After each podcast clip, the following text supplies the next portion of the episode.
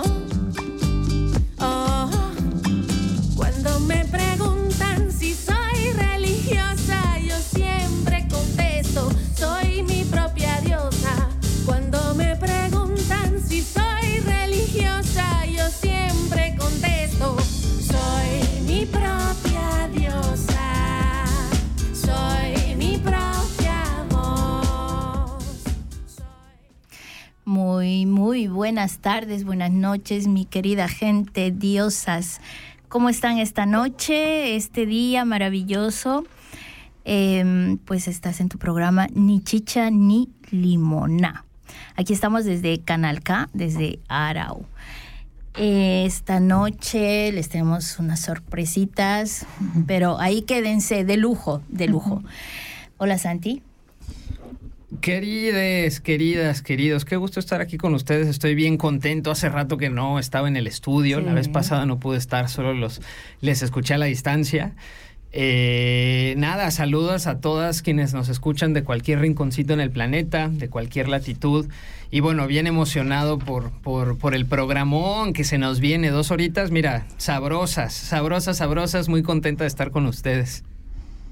Sandrita. Uy, qué programazo, Echa Candela, así lo publiqué, Echa Candela y pues les damos la bienvenida a todos que nos acompañan este maravilloso lunes.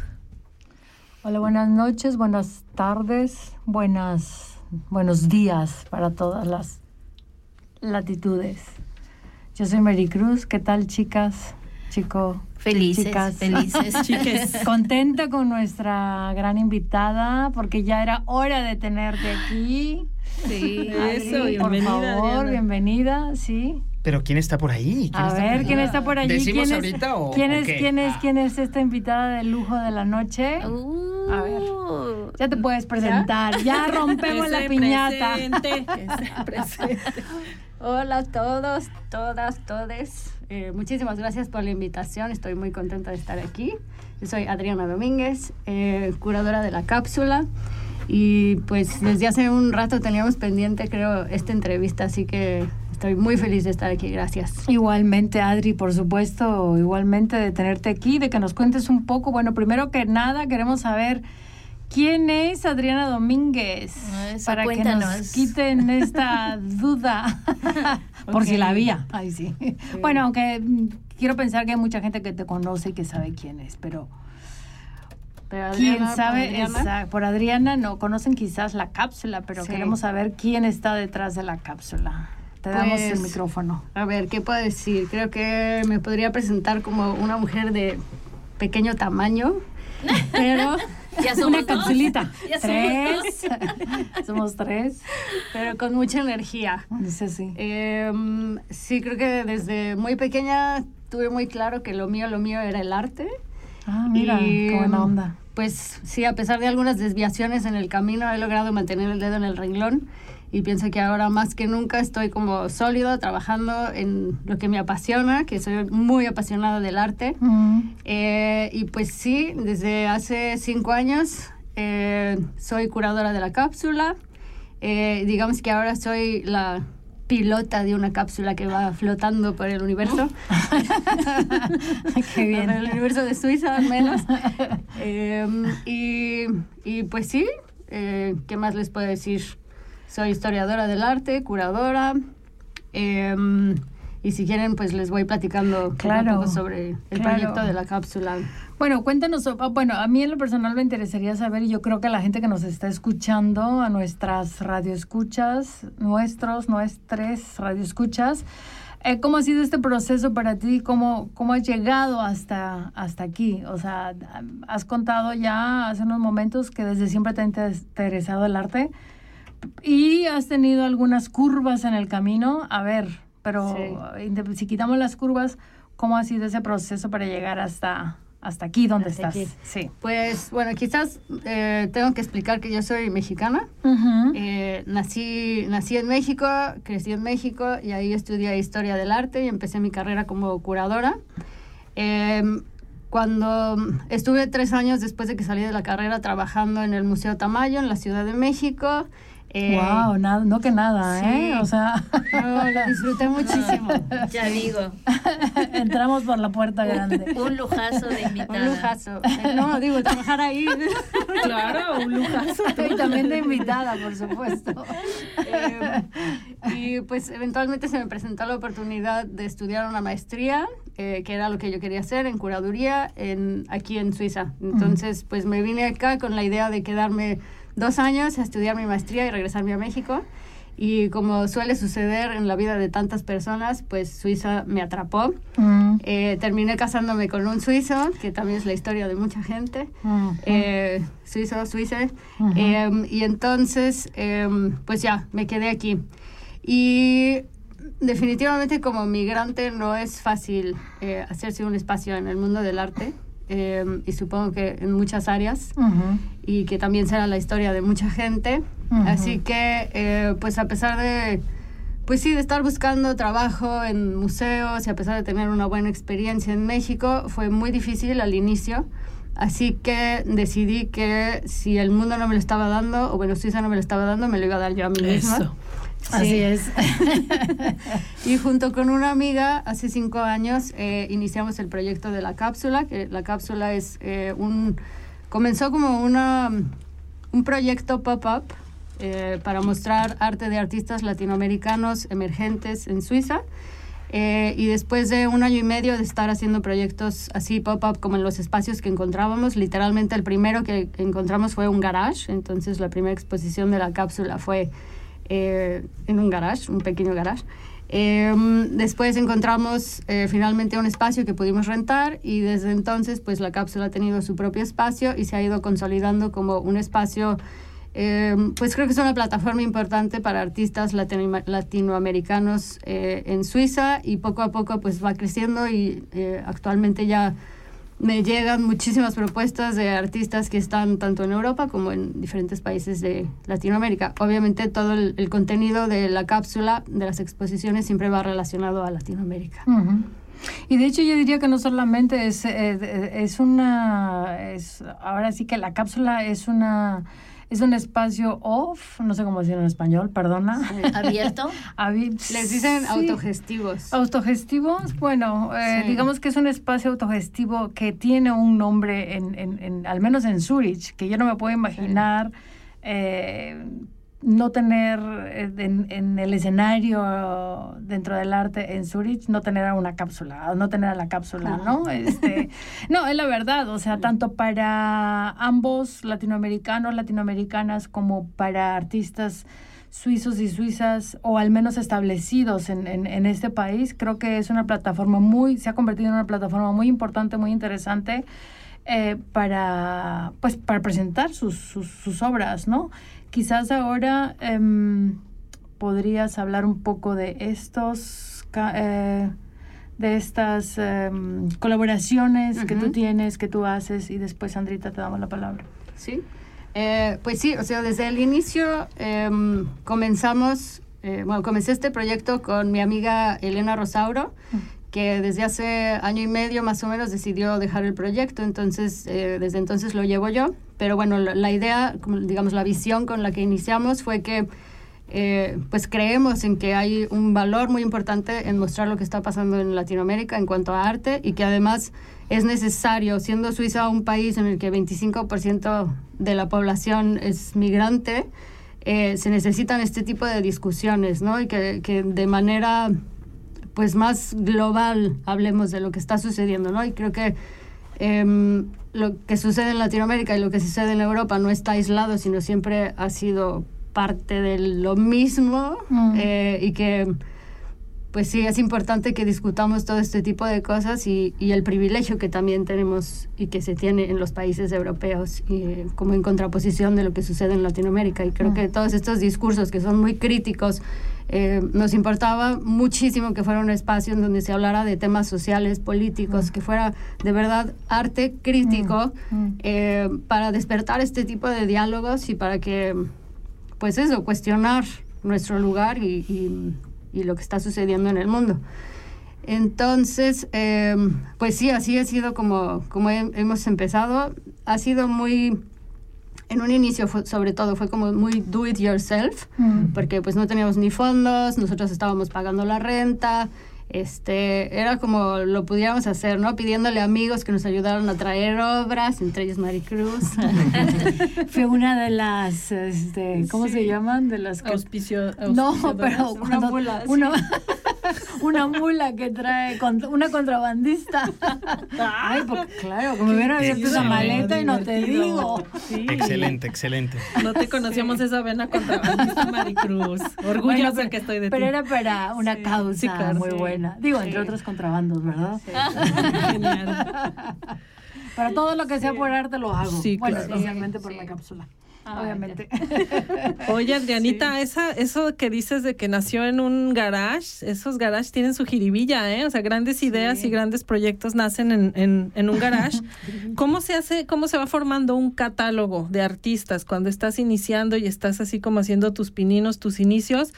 ¿Y qué tipo de arte se muestra en, en la cápsula? ¿Es más arte, este, obra de plástica? ¿Qué tipo de arte? Proyectan ahí con ustedes? Em, pues bueno, respondo primero a esa pregunta. El tipo de arte, mm, tenemos un poco de todo.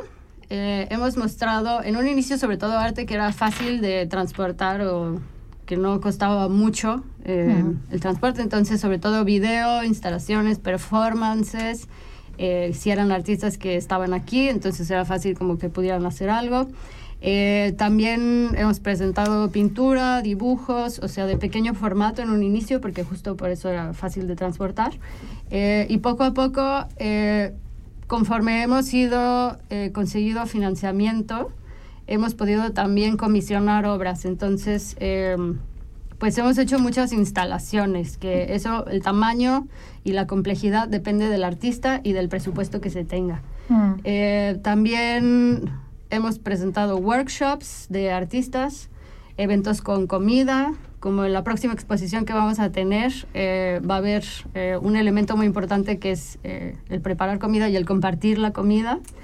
Y em, pues sí, diría que un poco de todo. Video, también arte sonoro, hemos tenido conciertos, performances hasta de, relacionados con la danza.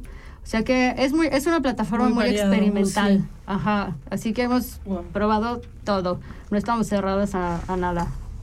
Genial. Y no están cerrados a nada que hemos ya hecho varias algunas colaboraciones entre el festival y, em, y la cápsula, ¿no? Y este año otra vez. De hecho, yo he tenido dos experiencias increíbles en la cápsula, mm. como ser con Lucas Avendaño. ¡Buah! Qué performance que, que fue esa y que tuve el lujo, la alegría y todo lo demás de participar gracias a Maricruz también.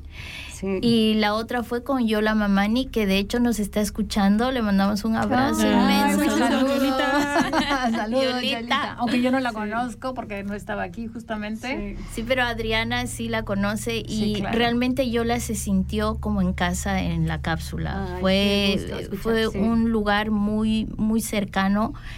También con mucha gente suiza, pero que la, le dio una muy buena bienvenida a Yola Em, fue muy, muy bonita la, la, presentación de Yola en la cápsula. Entonces, a partir de ahí, Adriana, qué gustazo haberte conocido sí, en ese tiempo. Y, y, muchas gracias a ustedes porque esas dos colaboraciones así creo que son eh, han sido unos de los de los eventos como más highlights de corazón que hemos tenido, ¿no? Como que se ha sentido muy fuertes. Ajá. Wow. Sí. Fuertísimos. Sí, sí. Sí, yo me recuerdo mucho el, el, el, performance de Lucas. De Lucas. A mí me, me emocionó muchísimo. O sea, fue algo muy, muy potente que generó mucha una muy buena energía entre todo el público, entre toda la audiencia.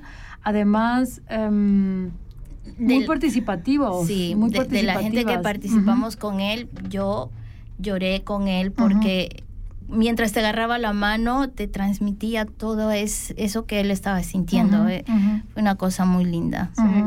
Igual y platico un poquito del performance. sí, por favor. Claro, platica, por eh, favor pues eh, Maricruz lo invitó, invitó a Lucas Avendaño, que es un eh, artista de performance mexicano.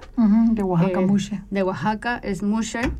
Em, y él participó en el festival de eh, Erlicon.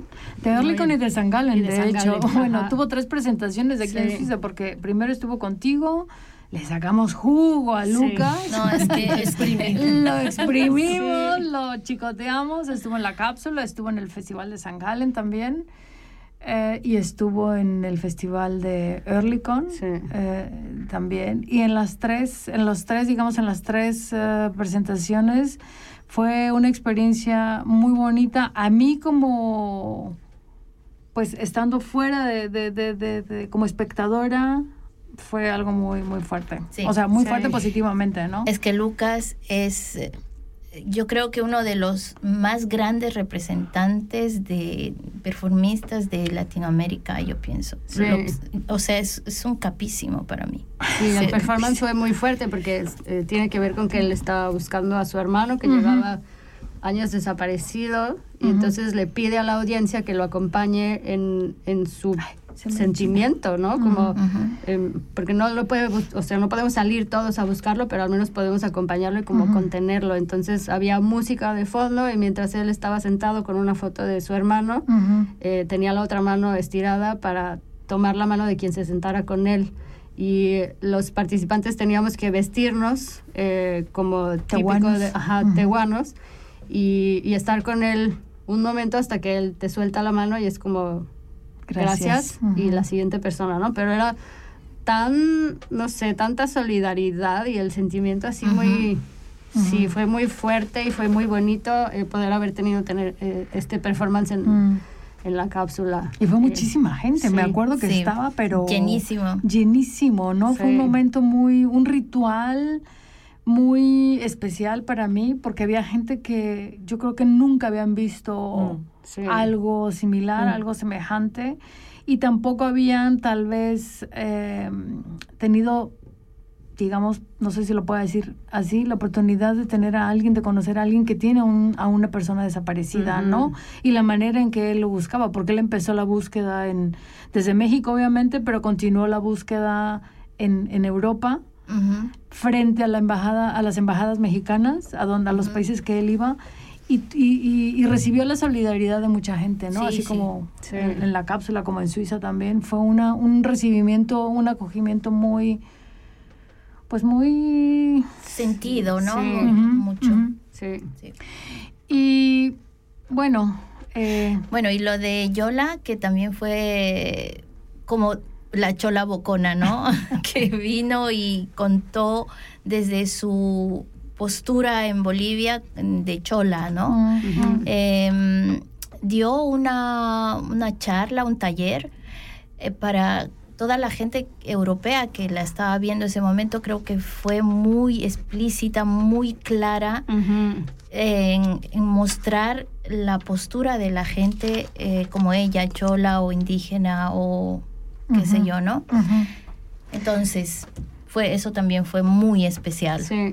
No, y ha sido muy bonito como poder tener, em, o bueno, el abrir este espacio donde se pueden dar este tipo de, encuentros y de diálogos, que creo que es eh, pues fundamental, ¿no? O sea, no solo para nosotros siendo latinoamericanos, sino también para la gente que vive aquí, Claro. que tiene que a- tener un acercamiento a este tipo de, de otras realidades. Exacto. Que a veces Suiza es una burbuja donde se nos olvida que el resto del mundo no vive así. Entonces es muy importante traer esto al país y, y confrontarnos con eso y, hablar de eso, ¿no? Sí, yo creo, yo creo que, yo creo que el, el- el- desde mi punto de vista, el arte es precisamente un, un- un medio de, de, de dar a conocer otras realidades, ¿no? De hablar de otras realidades, porque efectivamente, como dices tú, no, no en Suiza se vive en una burbuja, pero independientemente de que se vive en una burbuja, dentro de Suiza también hay otras, hay otros problemas políticos y sociales, los cuales hay que hablarlos y discutirlos, y yo creo que el arte es un excelente medio para, Llegar a para llegar a, sí, e incluso para las reflexiones, ¿no? O sea, Total. tú misma hacerlo, ¿no? Totalmente, eso es la Creo mejor que- forma de, de llegar a Nos están a la diciendo gente. que vamos a una pausa. Sí. El señor director. Haciendo seña nuestro...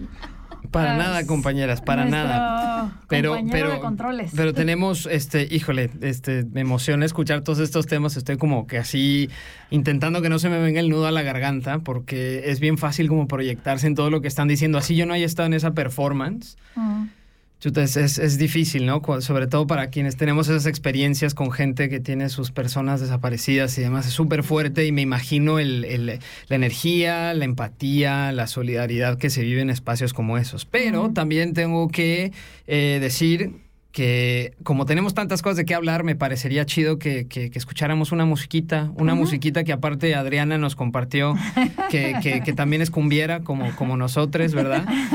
Y hay una rolita que Eso nos me dijo, consta. una, una rolita de esta colaboración de Frente Cumbiero con Minyo Crusaders, una banda japonesa que hace cumbia, que viene a Zurich, por cierto. vamos. Hablemos, hablemos de eso después. Pero esa rolita se llama Cumbia del Monte Fuji. Estamos con Adriana Domínguez y esto es ni Oh. chicha ni limoná. Eso. Ahorita Bravo. regresamos. Ahora bailar, señoras y señores, señores.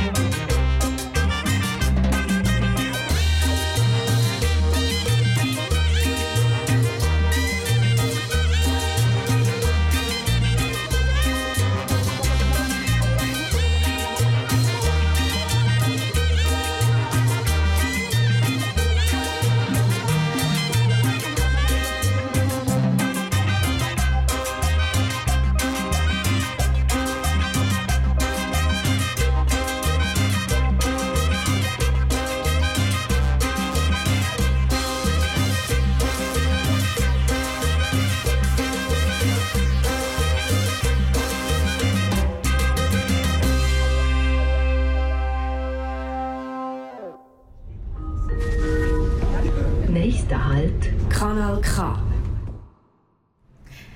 Y estamos en tu programa Ni Chicha ni Limonada. Desde. Ni limonada. Ni. Li, sorry. ¿Cuál limonada? ¿Cuál limonada? Ni Se te fue una limonada. D por allí. Sí, se- no, es que no me lo pude comer. bueno, antes de empezar y continuando con, con nuestra querida invitada Adriana, eh, quiero mandar mis saludos. Por favor, permítanmelo. Mándelos. Mándelos. Quiero mandar saludos, como siempre, a Fabián, nuestro fan. Ah, yo también le mando saludos a Fabián. Eh, sí. Pues yo también. Pues yo Sí, también. claro. Manda- manda. Sí, le mando saludos, mandamos saludos a Daniel que nos mandó una foto desde la heladería en Locarno, también a Anabel de Friburg, este, a Lilina, a Patti, de, a las eh, correcaminos de Ah, Brook, sí, a Amalia, a Sheija. Em, bueno, y si me olvidó alguna por ahí, eh, pues ahí le mando un abrazo gigante, lleno de cariño. Ay, A ver, lindo. ¿quién, quién continúa? Mamá, ¿Quieren? estoy en la tele. no, saludos, saludos a todos que nos escuchan y que están conectados y nos acompañan cada lunes que tenemos transmisión. Bienvenides. A ver, Adri, ¿qué- tus saludos para Yo, quién? A ver. Pues igual a toda la gente que escucha el programa. Y si hay por ahí algunos amigos de la cápsula escuchando, también muchos saludos Sí. y muchas gracias. Saludos también de mi parte a los amigos y amigas de la cápsula. Eso, a Pablo también. A Pablo. A Pablo que nos escucha. No sé si Jafiz Y nos está escuchando. Yola. A Yola también, Yolita, claro. bueno, ya le sí. mandamos, pero Yolita nos está escuchando, nos mandó unos besitos por ahí. Gracias. ¿Tú, querido? Yo querido. No, pues yo también quiero mandar mis saludos este, a mi manguito, que por ahí me escucha desde no sé dónde esté, manguito, Ceni Sevillorum, creo que está en la casa, espero que sí. Este, eh, saludos a todos quienes nos escuchan también en el sur global, de donde estén. Un abrazo muy fuerte a todas las personas migrantes de este planeta. Un abrazo muy fuerte a todas las personas eh, que están acompañando, tienen alguna persona desaparecida. Un abrazo muy fuerte este, a todas quienes participan en proyectos autogestivos, en radios comunitarias. Saben que ni chicha ni limoná siempre va a ser un espacio abierto para todos, para ustedes y para en, en- empiernarnos, entrelazarnos, en este, para construir un- un- una vida más, más, más buena, más sabrosa. Y estoy, eh, sí, súper contento de estar rodeada de ustedes. Siempre les, le- escucharlas es un, es un placer, aprendo un montón y a seguirle. Oye, Sobre todo en piernadas. Ah, sí. Yo la solté ahí por si alguien la... o sea, Ah, por si alguien se empierna, dices tú. Sí. Tú sueltas a ver quién Ah, pica. quién le agarra. El anzuelo, ¿no? Es un buen verbo. sí. Bueno, pues continuamos entonces, ¿no? Con Adri.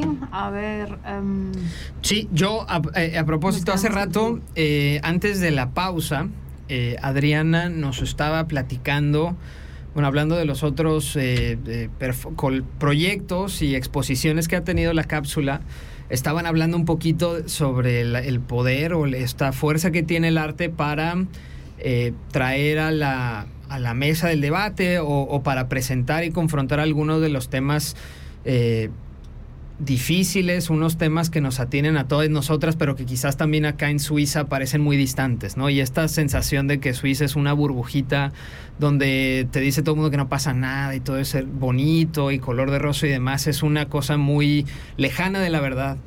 Y quisiera preguntarte, Adri, eh, un poco sobre esta, est- eh, tu visión o tu, eh, tu sentir con respecto al arte, como con, con esa fuerza eh, de quizás hasta de, de transformación social o de presentar una realidad social.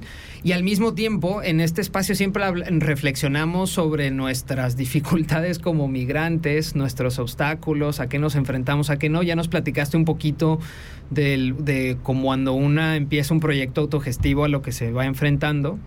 Me gustaría saber también eh, eh, del otro lado, ¿no? Una vez que estás en este lado del charco y te encuentras con otra comunidad mi- migrante, ¿cuáles son esos, eh, pues esas cosas bonitas que uno tiene haciendo redes con otras personas, ¿no? Tú que ya tienes la oportunidad de colaborar con tantísima gente, con gente de, muchísima luz, de muchísima fuerza, ¿no? ¿Qué, qué, nos puedes contar de esa solidaridad entre artistas o no de la comunidad migrante aquí en Suiza a propósito de la cápsula? Eh, pues bueno, la primera pregunta creo que mm, eh, para mí un momento que fue muy decisivo y donde me di cuenta del poder que tenía el arte fue cuando estaba estudiando la carrera y llevé un curso de arte y feminismo. Eh, esto fue así como lo que me abrió el universo, como darme cuenta que, que había esa parte crítica que se podía hacer a través del arte y que podía como conjuntar las dos cosas que me importaban, ¿no? Como obviamente me abrió el universo a darme cuenta que pues cómo funcionaba el mundo y ahí me hice como feminista, como con todo mi ser. Eh, y de hecho mi tesis de la licenciatura la hice sobre arte feminista y performance, que fue pues eso, darme cuenta de, del poder, del, de cómo el arte expande eh, la mirada, expande los horizontes y justo la palabra que tú usabas que tiene esa capacidad de incidir en las realidades sociales, ¿no? Como no nada más eh, es algo estético, sino tiene un poder transformativo. Entonces creo que ahí es donde yo dije, esto es lo que yo quiero hacer. Esto es lo mío. Eh, sí, sí, sí.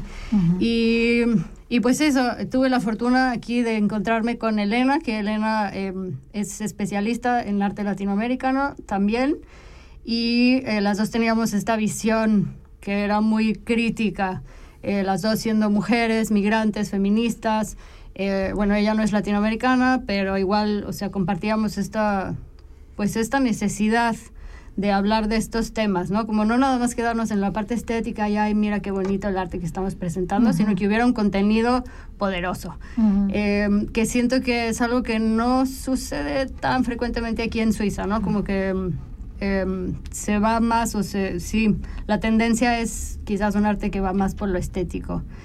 Em, así que pues sí, eso, eso se convirtió como en una necesidad así básica para nosotros y de hecho em, desde entonces siempre hemos hablado de que la estrategia curatorial que utilizamos en la, en la cápsula es combinar la teoría con, eh, un, con el pensamiento crítico y con el sentido del humor, mm. eh, porque el sentido del humor también, em, viniendo de Latinoamérica, yo siento que es una estrategia de resistencia muy poderosa, ¿no? Como y aquí me ven como rarísimo, como que el sentido del humor, eh, pero es, es muy fuerte, ¿no? Como eso nos une, nos, o sea, el, hecho de resistirnos a que, no sé, el, el, sistema te quiere aplastado y deprimido y lo que sea, y nosotros nos unimos ajá, y bailamos y este, nos reímos de nuestra propia desgracia, pero de, al menos así la hacemos visible y la discutimos, este, no sé, para mí ha sido muy importante. Em, y además es catártico, ¿no? Sí, Eso es catártico y eso me parece súper importante. Sí. Y une a la gente, ¿no? Como yo, lo que me he dado cuenta en, este, en estos años de llevar la cápsula y que para mí era muy claro desde el principio, era que tiene que haber, además de la parte como artística, em, y de presentar las exposiciones con toda su seriedad y con toda su producción necesaria y etcétera, tiene que haber una parte social y una parte eh, de disfrute, de gozo, como porque, o sea, por eso Maricruz decía que le consta que soy cumbiera, porque muchas veces las, las inauguraciones en la cápsula terminan en fiesta, terminan bailando cumbia todos, o reggaetón, o lo que sea, porque, porque así es también como se va construyendo comunidad y creo que eso ha sido un elemento muy importante en la cápsula, eh, que la gente se sienta bienvenida, como radicalmente incluida em, y, y, eso, o sea, que podamos tejer esas redes, que me encanta la palabra que usaste em, hace un momento, porque así es como lo veo, ¿no? Como justo em, el año pasado me pidieron otro proyecto que está también eh, liderado por personas migrantes en la parte francesa, me invitaron a escribir un texto eh, sobre su práctica y yo hablaba, eh, el texto era justo sobre esto, de tejer estas redes, que, porque somos proyectos que quizás no caemos en el mainstream, no estamos en el centro, sino que estamos en la periferia. Mm. Y empezamos a tejer esas redes entre nosotros desde la periferia, mm. pero eso a final de cuentas es lo que hace la contracultura, que después la cultura quiere tomar. Qué maravilla. claro. Sí, Ujú, pero lo que pasa en el margen es, son- es, es mucho más interesante, ¿no? A veces son las notas al pie son más interesantes que el mismo texto, eh, porque ahí es donde están como las sutilezas o, este, no sé, todas estas, pues eso, Y el, redes y el reírse también, ¿no? Es donde están la- las autocríticas, las auto em, sonrisas, ¿no? Eh, co- como, hace Sí. eh, como hace un momento mencionabas, ¿no? El, el hecho de poder burlarte de ti mismo, pero al mismo tiempo hacer visible esta desgracia, entre comillas, ¿no? Sí. Si lo puedo decir así. Eh, eso me parece extremadamente interesante e importante eh, y definitivamente necesario, ¿no? Sí. Hacerlo y, y hacerlo visible y dar a conocer realmente, Sí. ¿no? Em, Sí, y, y ha sido como muy sorprendente y muy gratificante y muy bonito como ir descubriendo que hay un montón de gente, no solo migrantes, sino también de muchísima gente que tiene como una genealogía de afecto con Latinoamérica, ya sea por sus por su familia o simplemente porque viajaron El y aprendieron humano. el idioma. Gente de y- acá.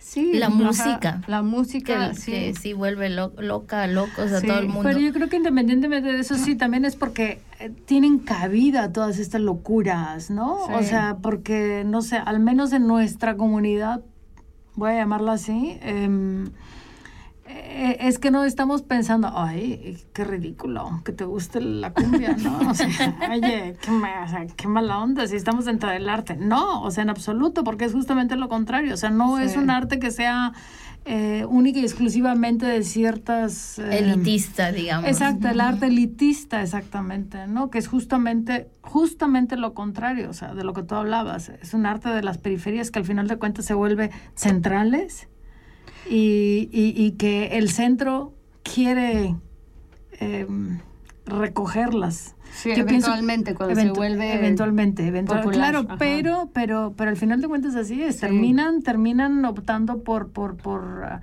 em, asumirlas como propias, cuando realmente no son propias. Es porque han visto que hay un potencial muy grande allí, ¿no? Sí. Y yo pienso, por ejemplo, ahora se me ocurre a Jorge Raca. Sí. ¿No? Eso, eso, eso es un chavo, él viene de, de Perú de, de, de la Amazonia. Pero es un chavo que, bueno, a mí, a mí tú puedes hablar también eh, quizás mejor que yo de él, aunque lo conozco y conozco su trabajo y he trabajado con él, pero justamente ahora estás trabajando con él, ¿no? A él le importa un pito lo que, lo que la gente diga. Él hace, él hace su trabajo y lo denomina y lo, Sí, y lo asume justo- como trashy, Sí. trashy, trashy. Me, Sí, como que se apropia de la estética chafa o exacto. trash Ajá. eh, para hacer un statement, ¿no? Que es como justo esto de lo que estamos hablando, que em, pues sí, tomar todo lo que, lo que traemos sin avergonzarnos. Yo ahí sí, cuando decías que, que mm, no es un arte elitista, o sea, creo que también tenemos que hacer la autocrítica nosotros mismos porque también estamos en una situación de privilegio que tenemos Sí. que analizar nosotros mismos. O sea, el poder cierto. venir aquí a estudiar o, o el haber podido estudiar una carrera de arte, eh, creo que ya es un, un privilegio, ¿no? Como- Hablar en estos No, micrófonos. por supuesto. Sí, estar en No, Canal por supuesto que sí, es un privilegio, lo que, pero lo que yo quiero decir es de que se vuelve, se vuelve no elitista precisamente porque estamos Está hablando, está abierto, estamos hablando Sí. de todo, sobre todo, y específicamente, eh, al menos yo eh, pienso sobre cuestiones sociales y políticas muy claras que marcan y definen... ciertas realidades, ¿no? Ujú. A eso me refiero con Sí. decir que no es claro, por supuesto. Yo era lo que hablábamos hace un momento antes de entrar en- en, eh, a, a la cabina, ¿no? Que realmente yo me considero muy privilegiada en ese sentido y no privilegiada por tener cuestiones eh, económicas, ¿no? No por, no por estar en una situación económica que probablemente se pueda pensar mejor, no. Pero sí en el sentido de, de tener, este, adquirir conocimientos, de tener acceso a la educación que, Ujú. Mucha gente no la, no la tiene, ¿no? Y en ese sentido es mi privilegio y en ese sentido hago hincapié de que sí, efectivamente soy privilegiada, ¿no? Em. Adriana, mencionaste que fue con el arte y esta movida de, de crear una cápsula, eh, viste la realidad de la mujer y ahí fue cuando tu semillita de feminista dio flores. Em, ¿cómo, ¿Cómo fue tu camino como mujer feminista dentro del arte? O sea, dentro de, de, de, este sistema que es patriarcal, ¿cómo fue? Mm, ¿Fue un problema? ¿Encontraste mucho machismo o, qué fue lo que encontraste ahí en ese camino? Pues sigue siendo. Ah, vale. sí, sí, cuando, cuando yo descubrí el feminismo, así como con, con su digamos, el concepto, la teoría feminista, eh, pues estaba en la carrera todavía. En eh, México, ¿no? En México, México, sí. Y fue como empezar a entender o como ponerle nombre a muchas cosas que quizás uno ya identifica, ¿no? En la sociedad, pero que no sabes cómo ponerle un nombre o no sabes si te puedes quejar o no, o si haces ¿Cómo sentido. llamar? Ajá. y, y sí, o sea, creo que eso me abrió los ojos, eh, no solo como a la parte feminismo, del feminismo, eh, sino después a la parte de la teoría de colonial, a la parte de, este, antirracista, etcétera, porque eso es lo que hace, ¿no? Como que es imposible que solo veas un aspecto, tienes que abrirte a, todo porque empiezas a verlo en todo. Se empiezan a ver eh, las cloacas. Sí, ajá. y, y pues creo que es muy claro que somos muchas más mujeres trabajando en el mundo del arte y sin embargo las posiciones de poder siempre están o casi siempre están ocupadas por hombres. Entonces ya desde ahí es como muy claro que existe esta desigualdad, desde los directores de las carreras en las universidades hasta los directores de los museos, los curadores en jefe, este, etcétera, en su mayoría son hombres, cuando el 80% de las personas que estudiamos historia del arte somos mujeres. Eh, entonces ahí pues ya se nota muchísimo. Y luego llegando aquí a, Suiza, pues también, o sea, creo que aquí es todo como muy velado, ¿no? Eh, pero igual, o sea, que, que, las opiniones no sean tomadas en cuenta, eh, que traten de como, sí, dismiss lo que estás diciendo, este, pues eso es, es, una lucha constante. Y, y no sé, quizás también porque soy de tamaño pequeño y eso es algo que me ha acompañado toda mi vida, ¿no? Como que sí es algo que ha definido de alguna forma eh, mi relación con el mundo. Eh, pero te tienes que parar más alto, ¿no? Porque para que se, sí, que se te tome en serio. Eh, mm.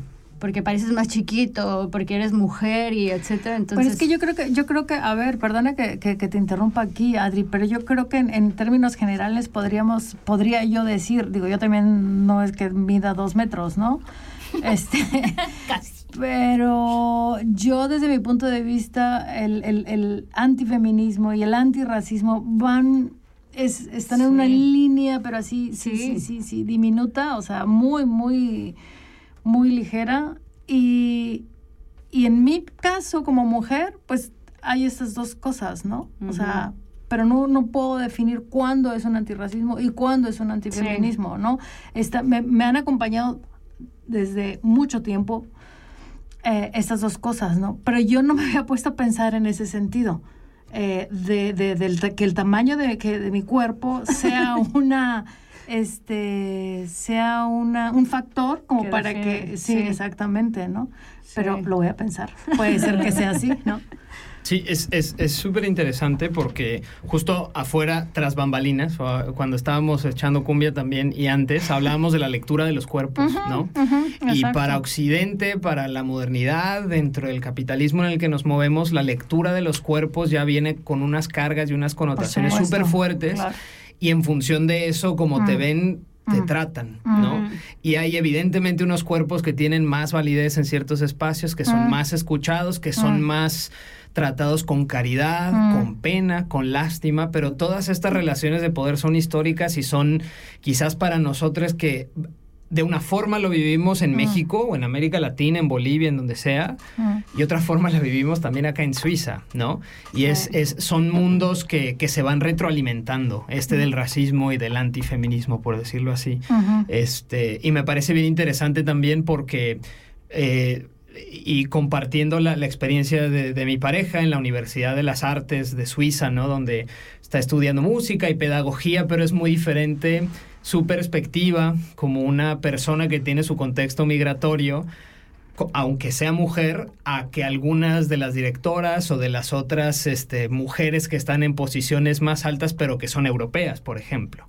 Y ahí, ahí, también hay una relación de poder. Entonces, quizás para ustedes, compas, que vienen de otros contextos, del sur global, racializadas de inmediato al estar acá, se enfrentan con otros obstáculos, ¿no? Y a veces es duro porque no sé en qué, también hay un contexto de, enfrentamiento con otras, con otras mujeres, ¿no? Como si, no sé, no sé si sea su experiencia, pero una de las cosas que, con las que convivimos mucho en pareja también es con esto, ¿no? Como la necesidad por su por, por, cómo le dan lectura a su cuerpo, mismo ella sea suiza, mm. de, de, tenerse que validar y revalidar y mm. reafirmar y hablar más alto y ser y, ya está, como tú decías ahorita, Dismiss, como cómo se desecha su, su, parte más crítica, pues porque, como viene de un contexto migratorio, pues está peleada con el mundo y ya, ¿no? Como que la, no, e, ese valor intrínseco de cada persona, que cada persona tendría que tener, pues pasa a segundo plano porque ya le dieron esa lectura a tu cuerpo y me parece súper fuerte. Y, qué, y qué fuerte también que haya espacios como la cápsula, espacios de proyectos autogestivos que no tienen quizás el privilegio de tener micrófonos, televisión, lo que sea, que, todo el tiempo están luchando. Y que aquí yo también me he dado cuenta llegando a Suiza que hay un montón de banda que así como el capitalismo es férreo y duro acá, pues así es la resistencia, ¿no? Y así es la lucha y así es la banda que se pone en la primera fila. Y eso está bien chido, escucharlo desde la perspectiva del arte también, ¿no? Sí, sí, no, definitivamente, o sea así tal cual como lo dices, como estas relaciones de poder y cómo se leen los cuerpos es muy fuerte. Eh, y para nosotros fue bien difícil al principio, como que nos tomaron en serio para, para financiar el, el proyecto, nos costó un montón de trabajo y eran como un montón de pretextos, ¿no? De que no hay suficiente contenido suizo, no, no están abiertos suficientemente, mm. suficientes horas. O, eran pretextos, mm. porque en realidad no estábamos legitimadas y no estábamos dentro del circuito. Y, y, lo hablamos un montón de veces, ¿no? Como, ¿y qué pasaría si fuéramos hombres? O sea, mm. porque también es otra forma con la que, o sea, los hombres y las mujeres estamos socializados de formas diferentes. Y un hombre llega y se siente inmediatamente, ¿no? Como que tiene el derecho al piso. Eh, y, va a hablar y se va a posicionar de una forma diferente y va a sacar el pecho y este, ¿no? Como, y en cambio las mujeres nos hacemos chiquitas porque el señor que está sentado lo de ti va abierto con las piernas, abiertas. ajá. Y así es como estamos socializadas. Entonces, como para no molestar, pues lo haces así poquito a poco, pero tienes que ir aprendiendo todas esas cosas y, es una lucha constante que no nada más eh, afecta el terreno profesional, sino obviamente el personal, ¿no? Todo el tiempo hay que estar como reposicionándote a ti misma. Eh, Reseteando. Sí, sí. Exacto. Eh, ¿Qué les parece? Nos vamos a una última pausita. Ay, está buenísima la charla, sí, pero está buenísima. No, eh, para, irnos, para irnos a la pausa, solo decir que las esencias vienen en frasco chiquito. En capsulita. Pero, pero también el veneno, ¿ah? Pero espera, pero a ver, antes de, que, antes de que nos vayamos a la, a la, a la, pausa, eh, yo quisiera dar la referencia de la cápsula, por ejemplo, que puedan encontrarla en Instagram. Sí. ¿Cómo se llama, Adri? ¿Puedes eh, darnos esos datos? Claro. Tú? la cápsula cápsula.zh, así nos encuentran en Instagram. Y la website es www.lacápsula-zh.com. En Facebook también. En Facebook también, como la cápsula Zurich. Creo. Ahí te buscamos. Sí, pero la, la cápsula.zh Pero la cápsula, no, bueno, de hecho, de hecho puse en las historias y en el en, nuestro Instagram, por cierto, en Ni Chicha ni Limonada también pueden ver que puse el link, de, la cápsula. ok, ¿con qué nos vamos? Así que... Sana, sana, colita de rana. ¿Y ya terminamos la, la, entrevista? No, no, no, no, no. Nos falta... Volvemos muy rápido y, y, casi nos despedimos porque son las 7 con 50 minutos. Ok, perfecto, perfecto.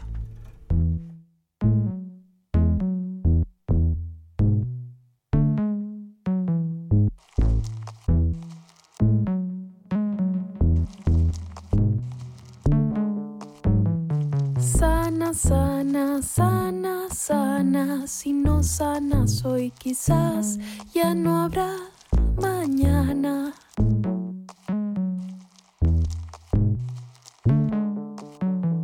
Sana selva, sana playa, si no sana el mar, ya no sana la montaña.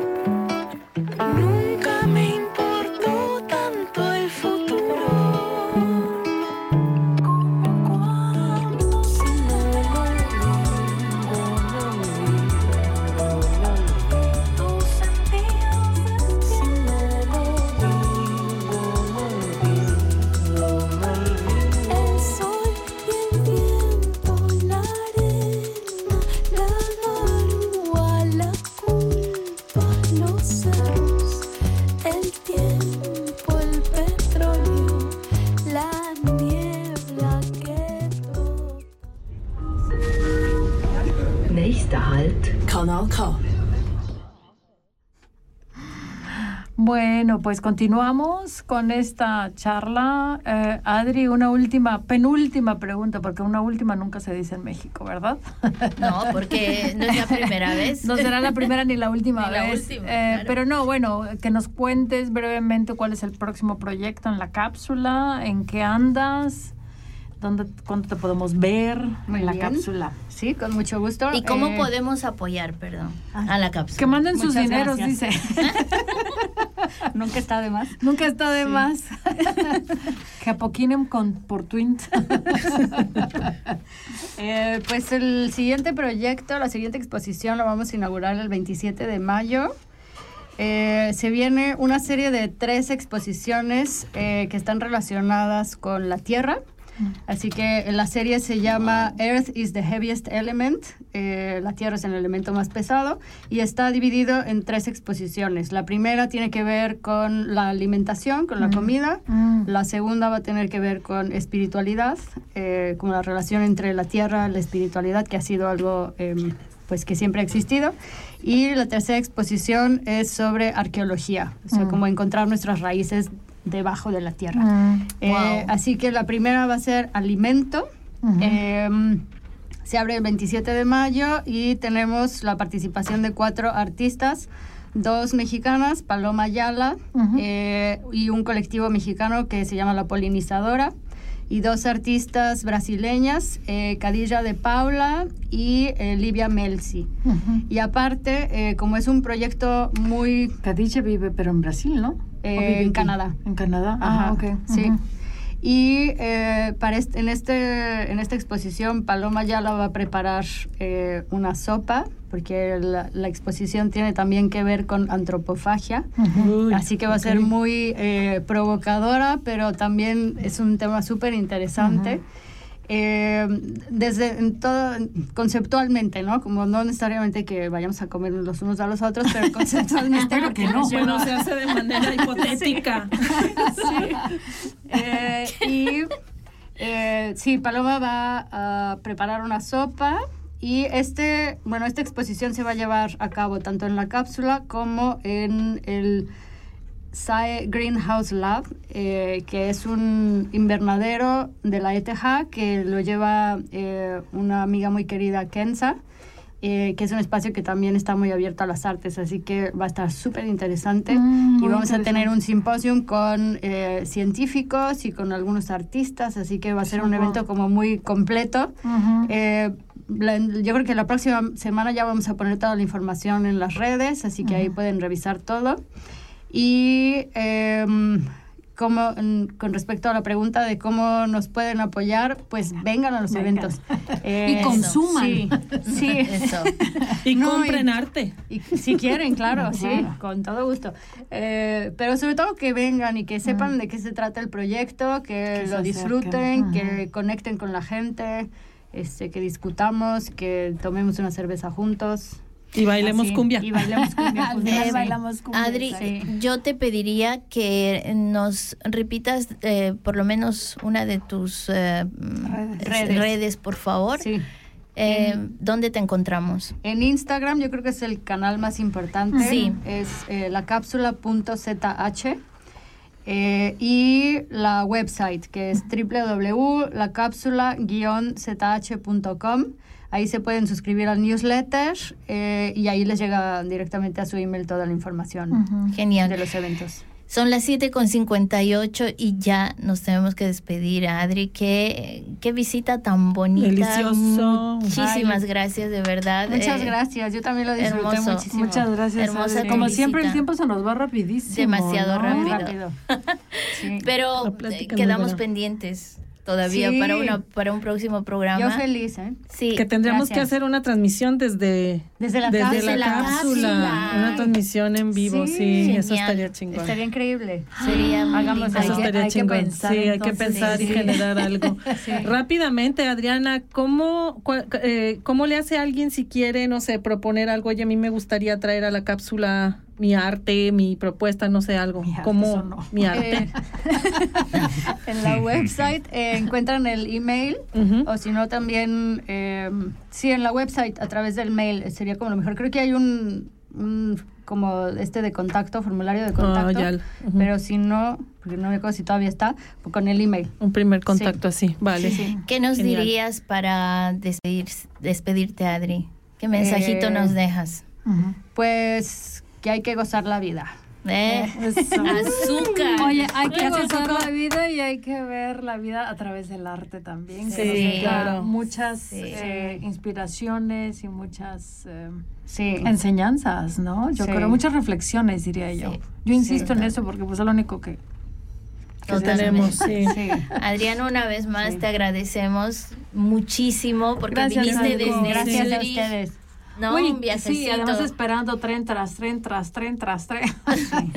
Sí, No, pero Hoy fue caótico el tren. Hoy ¿eh? fue caótico, sí. Te vamos a volver a invitar. Siempre eres Ay, bienvenidísima. Con muchísimas gracias. Sí. lo disfruté mucho. Gracias por darme este espacio. Bueno, ahora sí, nos despedimos de Adriana. y Adriana, gracias, mil gracias a la segunda parte de la cápsula. Quédense con nosotras. Mil gracias. Chau, hasta al ratito.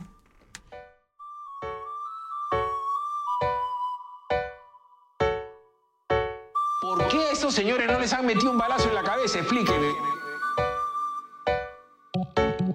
Va a llegar, va a llegar nuestro nuevo día. Se va a terminar esa costumbre de matar. Nos dejará de gobernar esta asesina. La voz de toda mi gente por fin van a respetar. Y métele bala decía la gente que es porquería. Pero lo que ellos no sabían es que más gente se iba a sumar. Ponte el alma, ponte las tabas a marchar con tu batería. No dejes que a ti te roben el derecho a protestar. Va a llegar, va a llegar, nuestro día va a llegar. Se va a terminar esa costumbre de matar. Se abrirán las alamedas como Allende sugería, donde el hombre y la mujer libre pasarán. Va a llegar, va a llegar y dejarán de Tanta muerte, tanto llanto lo quieren normalizar. Pero hay otro flow, otro ritmo, otra sintonía. Traemos ideas que pronto reventarán. Si sientes la mano vacía, escucha mi compa, aquí está la mía. Acá no hay dinero, tampoco recursos, pero pensamos con autonomía. No hablamos en nombre del pueblo, pensamiento crítico es la vocación. Ni somos rebeldes de pacotilla como el que termina rezando a cerrón. Investigación, acción, teoría y práctica es la dinámica. Enseñar y aprender de política en cualquier parte, esa es la táctica. Sus ganas de dominarte, de atarantarte, quedarán truncas. El derecho a la protesta no se acaba nunca. Va a llegar, va a llegar, nuestro día va a llegar.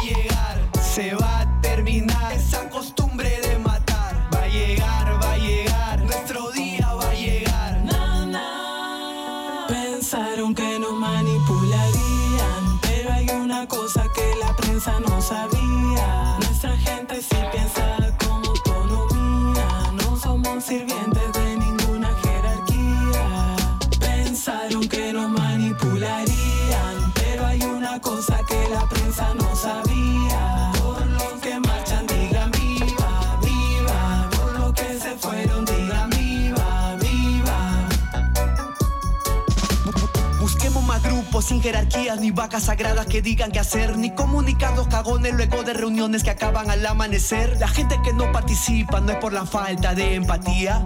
Lo que no hay es confianza con los grupos e ideas de hoy día. Por eso tú confía que tu día va a llegar. Si queremos democracia, que quede muy claro. El derecho a la protesta es el derecho principal.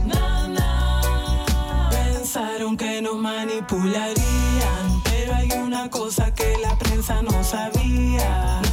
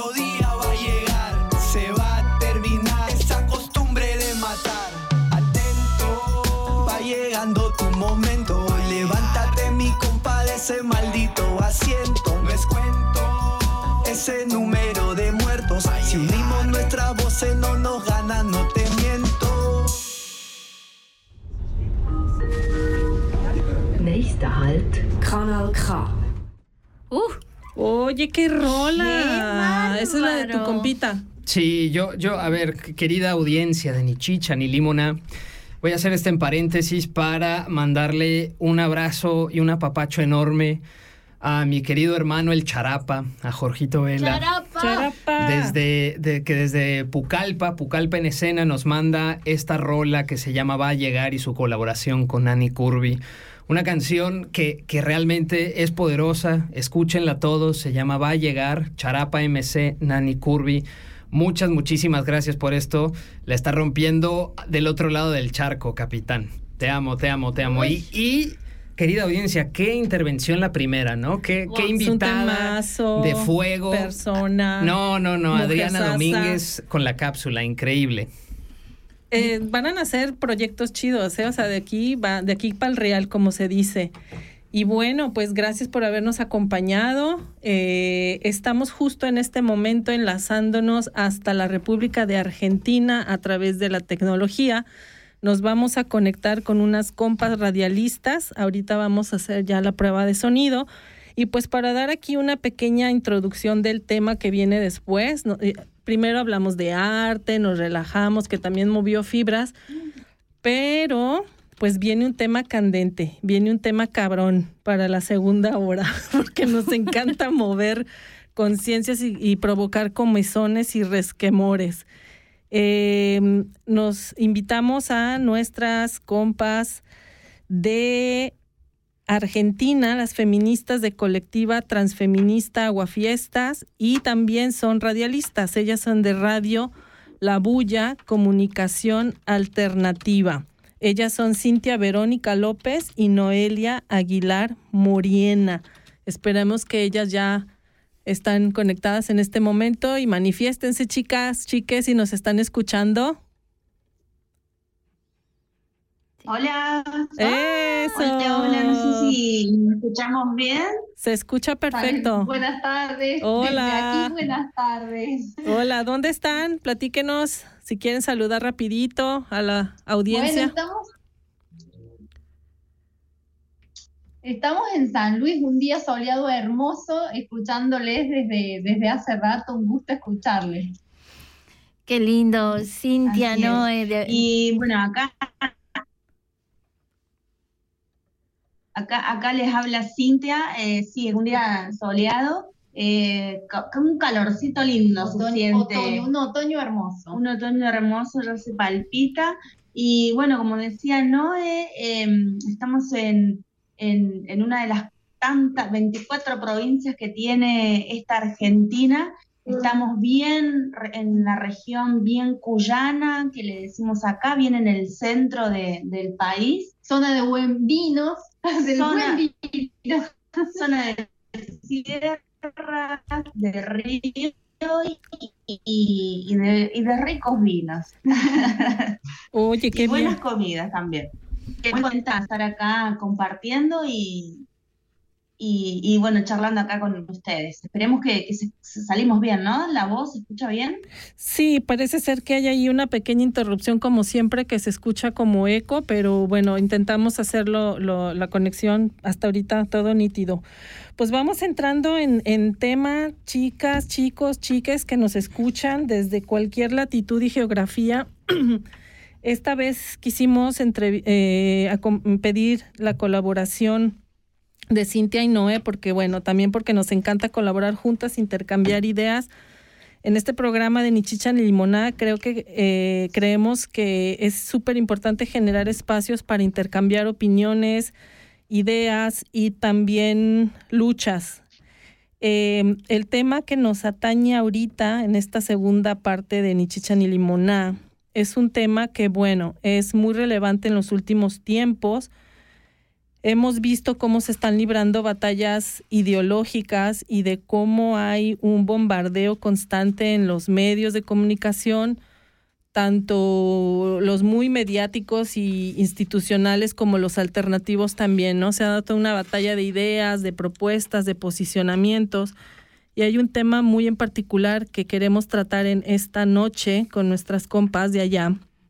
Eh, como sabrán algunos, en los próximos meses se, darán las elecciones en Argentina y viendo todos los personajes políticos que al final son personajes, ¿no? Este, con sus propuestas y sus discursos, pero son personajes. Hay uno en particular que a mí me ha llamado muchísimo la atención y que yo lo veo muy, muy peligroso en su discurso, que él se dice libertario, eh, pero tiene unos rasgos tremendos de la ultraderecha. Entonces quisimos invitar a Cintia y Noé porque ellas son activistas, activistas que si este señor llegara a ser el presidente de Argentina en los próximos tiempos, pues toda su lucha feminista, y ya nos contarán ellas, se vería sumamente afectada, y no solamente ellas como activistas, sino todas las mujeres, porque una de las principales propuestas que ha hecho Javier Milei es desaparecer el Ministerio de la Mujer, que tengo entendido que es muy de recién nacimiento, nació en el 2019, ya nos dirán ustedes. Y este, pues híjole, las propuestas que él hace son súper em, entran para muchísimos debates. Entonces, pues ese es el tema que traemos al, al micrófono, cómo están avanzando y proliferando, se me traba la lengua, proliferando estos discursos eh, ultra, ultraderechas y libertarios, que, nos, que no es cualquier cosa, ya iremos discutiendo el tema. Mm, tal cual, sí, sí, va avanzando, va avanzando ese discurso, eh, un discurso eh, nefasto que lo que sí podemos advertir claramente es que tiene llegada al sector más joven, adolescente de la sociedad en Argentina. Discurso de mi ley, con, ahora en estas últimas semanas, con propuestas como em, eh, que la educación no va a ser más eh, eh, pública ni gratuita, que está de acuerdo con la donación de, con la venta de órganos, un discurso como muy, muy, ya que, que rozan los límites, los límites de, de, la, de los derechos humanos y que, y que van teniendo como eh, una aceptación por eh, los adolescentes, por la gente bien jovencita que lo vemos en el día a día. Y eso es lo preocupante, porque luego sabemos las estrategias de los medios hegemónicos para instalar un personaje, sostenerlo por un tiempo y demás. Lo, lo preocupante es que cuando uno empieza a caminar las calles, los barrios, vemos que eh, la gente lo, la gente bien jovencita lo retoma y ahí están los alertas. ¿Cómo hacemos entonces para que, ese vacío que por ahí está em, de referencias en la, en la gente joven eh, no lo ocupen personajes tan nefastos como estos? Eh, y eso sí es grave realmente. Que este nefasto tenga cabida en, en la gente joven y tenga llegada eso es lo, que nos pone a nosotras, nosotras en alerta. Sí, exactamente. Eh, bien dices eso de los jóvenes y los adolescentes y eso es algo que nosotros hemos observado desde acá. Bueno, yo en lo personal me he tomado el tiempo de analizar los discursos. No compro los libros, obviamente, eh, pero sí he analizado los discursos de las propuestas que hacen tanto Javier Milei como Agustín Laje, que son los mediáticos, son los, los este, star, rock stars que están ahorita en el momento. De verdad, yo he visto cómo han ovacionado en eventos públicos tanto a, a Agustín Laje como a Javier Milei. Bueno, de hecho, Javier Milei, quien le está manejando la campaña es su hermana, Karina y, y ella lo proyecta tal cual, así como un rockstar. De hecho, él es músico, es rockero, y bueno, él está acostumbrado a estar en el, en el ojo público y haciendo performance. Y pues se ha creado todo un personaje mediático, con el cabello así medio despeinado, muy gritón, ¿no? Me parece así como el, el personaje de, de Mel Gibson eh, haciendo el papel de William Wallace, llamando a las hordas a combatir a todos los asquerosos comunistas y derecho izquierdosos que, que, que les representamos un, un peligro, ¿no? Hay un discurso y muy bien financiado y esa es la parte peligrosa. Lo vamos a estar platicando a lo largo de este programa. Pero sí, o sea, es resaltar mucho cuáles serían las consecuencias inmediatas que ustedes como activistas ven al colectivo por el tipo de lucha que hacen, porque no es solamente el odio, de, eh, el discurso de odio contra las feministas, sino que ellos abiertamente se declaran pro vida en contra del aborto, no hay opción para abortar, ni siquiera eh, en el caso de supuestos, ¿no? Eh, que son las, pues, no sé, los supuestos de, de excepción, caso como de violación o como alguna formación, malformación genética o el peligro de vida para la madre, no hay opción. Entonces, a, de manera práctica y real, ¿cuáles serían los efectos directos que esto causaría a los colectivos que vemos que en Argentina les ha costado una batalla tremenda librar? Así es. Sí, y, bien dicho, eh, ahí has hablado con respecto al peligro que, corre, ¿no? Este derecho que hemos conseguido de, de todas personas con capacidades que están acceder a la interrupción voluntaria del embarazo. Eh, también otro sector que está, estamos bastante vulnerables y esto avanza, es la comunidad LGBT, ¿no? En este, en este momento histórico que, por ejemplo, las compañeras travesti trans están haciendo y luchando por la reparación histórica, eh, que de hecho este 24 hay una movilización, una visibilización en todo el país para, bueno, eh, poder hacer el reclamo, la unión y la fuerza de, de todos y todas ahí eh, para poder lograr la reparación. Entre, bueno, ya verán eh, todos los, derechos que, podemos llegar a perder. El odio está, eh, no se ha ido, ¿no? Eso lo vemos día a día también cuando vemos en las noticias o acá al lado de nosotros en los barrios que apuñalaron, que le gritaron no sé, palabras discriminatorias, negro, puto, torta, y, eso está latente. Como así también la dificultad para conseguir trabajo, porque sos una que no sabes qué sos, si sos hombre, si sos mujer, tu, tu, vestimenta lo dice todo, da que decir. Bueno, eh, es una situación bastante complicada si, si, si esto avanza, lo vamos a, lo, vamos a sentir muchísimo.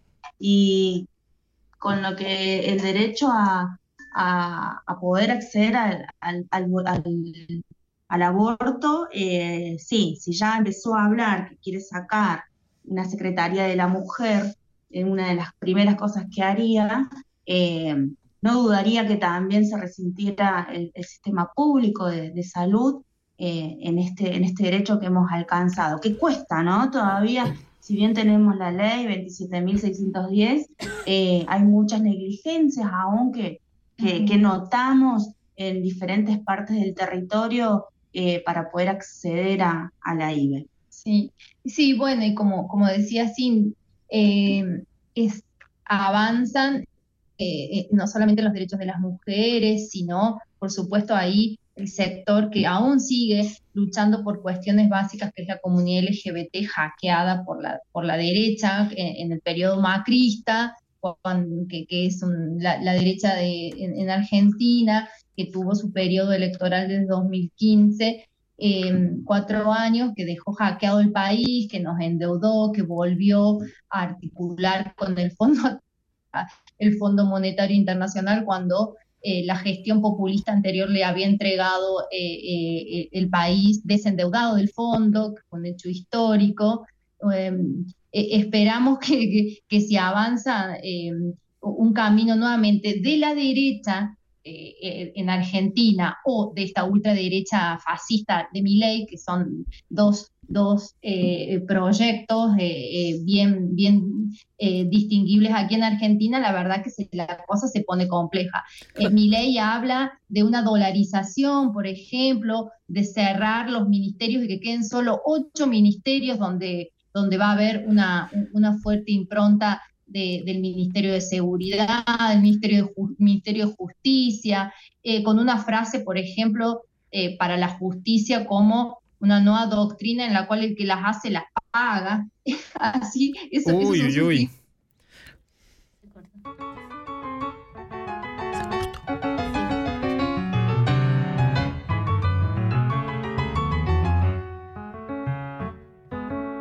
Me pegaste una etiqueta antes de saber quién soy. Me pegaste una etiqueta antes de saber quién soy cuando me pusiste nombre, me condenaste a ser vos. Nunca podrás atraparme con una palabra no. Nunca podrás atraparme con una palabra no. Una pluma no hace un ganso, yo solo quiero ser yo. Milonga queen, soy lo que soy. Si te gusta bien y si no, no. Si te gusta bien y si no, no.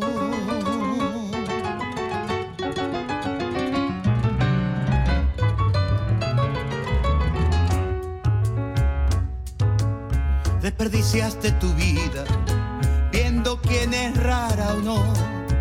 Desperdiciaste tu vida viendo quién es raro o no. Pero lo más sorprendente, que creas que la rara soy yo. Después sacaste una ley que me discrimina a mí. Después sacaste otra ley que me legitima a mí. A mí no me des permiso porque no te lo pedí. Milonga queer, lo que soy. Si te gusta bien y si no, no. Si te gusta bien y si no, no.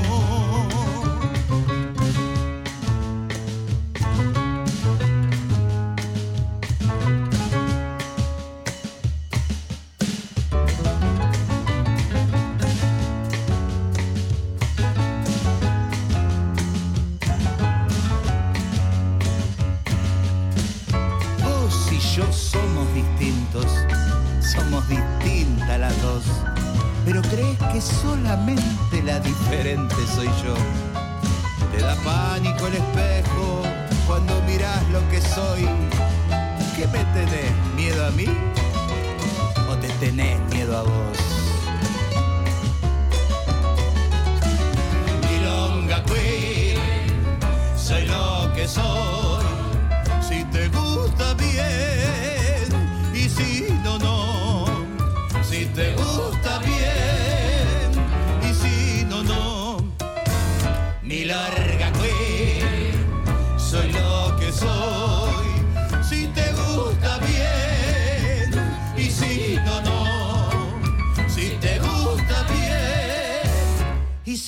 no, no.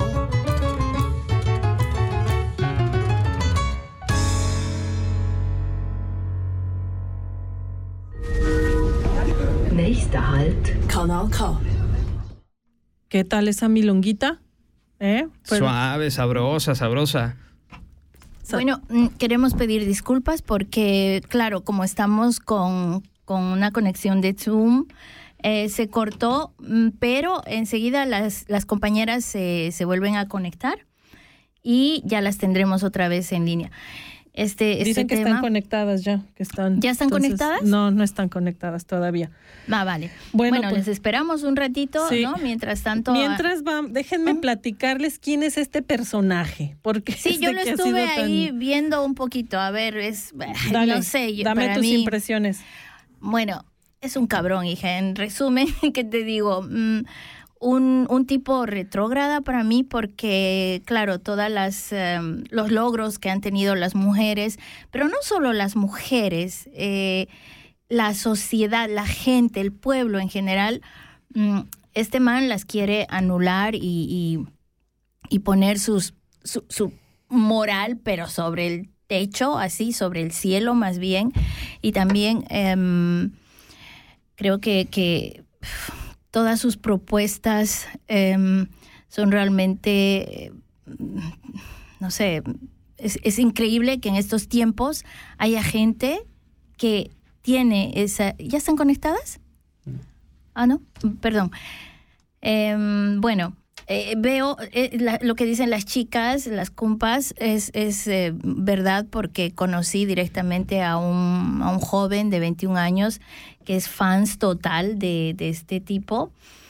Y me vino con una ideología, pero eh, te juro que ni, ni las religiones más estrictas, o sea, increíblemente, em, no sé, moralistas y, y bueno, Sí, eso que dicen... Sí, perdón, sí. Sí, de hecho, eh, la, la alianza que tienen con la religión es, eh, por ejemplo, en el caso específico de la Libertad Avanza, que así se llama el partido que este, en, este, enarbola este Javier Milei, hace una alianza y casi un matrimonio ahí medio raro este, con, con el partido de Vox de España, que es ultraconservador, de ultraderechas. Acaban de tener este año un evento en España precisamente y bueno, pues eh, hay unos audios que te mueres del miedo porque esta gente lo que está proponiendo y básicamente se basa en su combate contra el comunismo, ¿no? Que habría que ver si el comunismo realmente está operando porque yo no sé de dónde sacan semejante eh, idea, ¿no? Mucho tiene que ver con sus eh, patrocinadores y las personas que están financiando este grupo o esta ideología de los libertarios, porque están siendo apoyados por la Fundación Atlas, que la Fundación Atlas surge del imperio británico por un inglés, que su principal objetivo ha sido combatir, el marxismo, y estos eh, apoyaron mucho el auge del fascismo de Mussolini en su momento. Este, hay otras fundaciones y organismos que están financiando este movimiento libertario, que son, por ejemplo, el Jockey Club de la Argentina, eh, empresas como el Pfizer, Shell, Exxon, la tabacalera Philip Morris y Procter Gamble, que Procter Gamble tiene también su filial en empresas en México eh, y estos libertarios y a través de estas eh, fundaciones y de estos este, think tanks están pues buscando hacer injerencia en diferentes gobiernos, derrocar gobiernos que son incómodos a los intereses de quién creen, pues de los Estados Unidos. Porque esta fundación Atlas es, este, mm, bueno, operan a través de muchas empresas y de estos tanques de pensamiento del gobierno de los Estados Unidos y eh, buscan como crear una, una narrativa a través de eh, los medios de comunicación, a través de influencers y, bueno, por ahí va más o menos el perfil de todos estos, ¿no? ¿Cómo la ven? Ya estamos, creo, la, las compas ya se conectaron, ¿nos escuchan? Cintia. Noé. Sí, aquí estamos. Ay, vale, dale. pero bueno, entendemos los tiempos radiales. Sí, ¿no? Y esto pasa. Sí, ahí les, estábamos escuchando ahí en la compu eh, lo que venían hablando, así que, eh, bueno, después se escuchó bonito, solo se nos cortó el Zoom. Sí, y, no, yo personalmente no tenía eh, la información precisa de las empresas e instituciones que están, eh, em, bueno, eh, bancando, ahí alentando a mi ley, y bueno, em, no es más que la confirmación de lo que ya sabemos, todas las instituciones de ultraderecha y, y, muy preocupante porque son muchas y, y circula mucha plata y sobre todo también más allá de los sectores económicos que aportan es como en, los barrios, las, estas iglesias tercermundistas eh, con su discurso, incluso diciéndose en contra de la política partidaria eh, para, para, llegar a más personas que, que, hacen, que, que, se suman a eso, de, de, que no estoy cansado de, la, de los políticos porque son todos una porquería, pero sí eh, em, los referentes de esas religiones que hay en cada barrio en Argentina hay una una o dos iglesias tercermundistas de estas que creo que te quedaste corta en un barrio pueden haber cuatro cinco. Eh, es como van eh, inoculando ese discurso que es igual al de mi ley eh, exactamente igual al de mi ley entonces allí hay una, un anclaje directo eh, y eso también es preocupante porque está lo económico, está lo simbólico, eh, las bases, en las bases también están militando la ultraderecha a favor de mi ley. Es muy complejo el panorama que, en Argentina lo desconocíamos, pero que sabemos que en otras partes del mundo se, dan estas variantes, es algo que ya viene sucediendo, estas variantes eh, muy contrapuestas, como brechas ahí contrapuestas, em, y que acá las estamos conociendo. Siempre tuvimos más matices eh, y, ahora ya hablamos en, Argentina de, estas grietas ahí eh, muy, muy, muy profundas. Eh, y bueno, nos queda como acomodarnos a quienes militamos el día a día para ver cómo aportamos a la discusión y a la creación de otros relatos, porque porque eh, eh, es, preocupante en el día a día también la vulneración de nuestros derechos, pero en ese relato cotidiano donde parece que ya todo vale eh, y, hablamos desde dogmatismos nada más, es muy grave. Queridas compañeras, qué gusto escucharles. Primero, decirles que qué envidia que tengan un calorcito rico por allá, porque acá estamos, se supone que en la primavera, pero apenas recientemente este, se, nos, se nos acaluró el asunto, ha estado bastante frío, entonces qué, qué, sabroso estar por allá. Y lo segundo, escuchándoles y, bueno, y, entendiendo también cuáles son...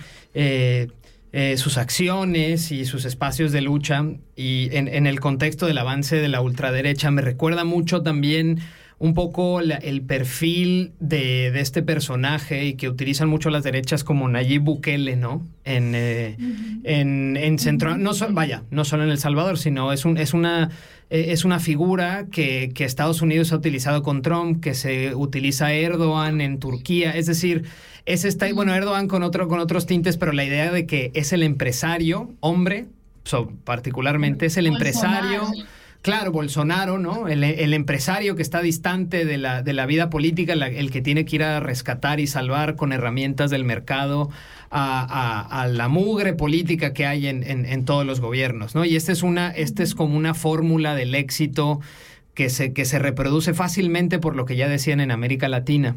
Eh, yo quisiera preguntarles, eh, pensando precisamente en su militancia, en su solidaridad con otras colectivas este, LGBTIQ, ¿cuáles, em, eh, pensando en estos retrocesos o en estos, no sé si retrocesos, pero en los riesgos que conlleva tener en una posición de poder a una figura como eh, ¿cuáles son las diferencias eh, a los que un, su colectivo eh, tendría que enfrentarse estando la derecha en el poder a estando un personaje de izquierda, ¿no? Que, por ejemplo, digo, no, eh, aquí somos muy, eh, muy críticos de, las distintas posturas políticas y sobre todo del Estado, ¿verdad, compañeras? Entonces me gustaría saber desde su visión y desde su militancia, ¿cuáles serían esas diferencias, ¿no? ¿Cómo lo viven ustedes? Y, por ejemplo, bueno, como nombré hace rato, eh, el acceso a la salud, por ejemplo, las, compañeras trans, en lo que es la cirugía, los tratamientos de hormonización, eh, también lo que es nuestro colectivo, eh, el, poder acceder a una vivienda, si bien la población general está en una situación de, de vulneralización y, y la economía está cada vez más crítica, eh, nuestro colectivo con el, con el reclamo de acceder a una vivienda eh, es, eh, es, va a ser una, una limitación muy notoria. Tal es el caso de, por ejemplo, nuestras identidades lésbicas, ¿no? Es muy difícil, desde hecho ya con el alquiler, ya te miran, si vas ahí dos personas, te piden un poco más hasta, hasta el acta de casamiento.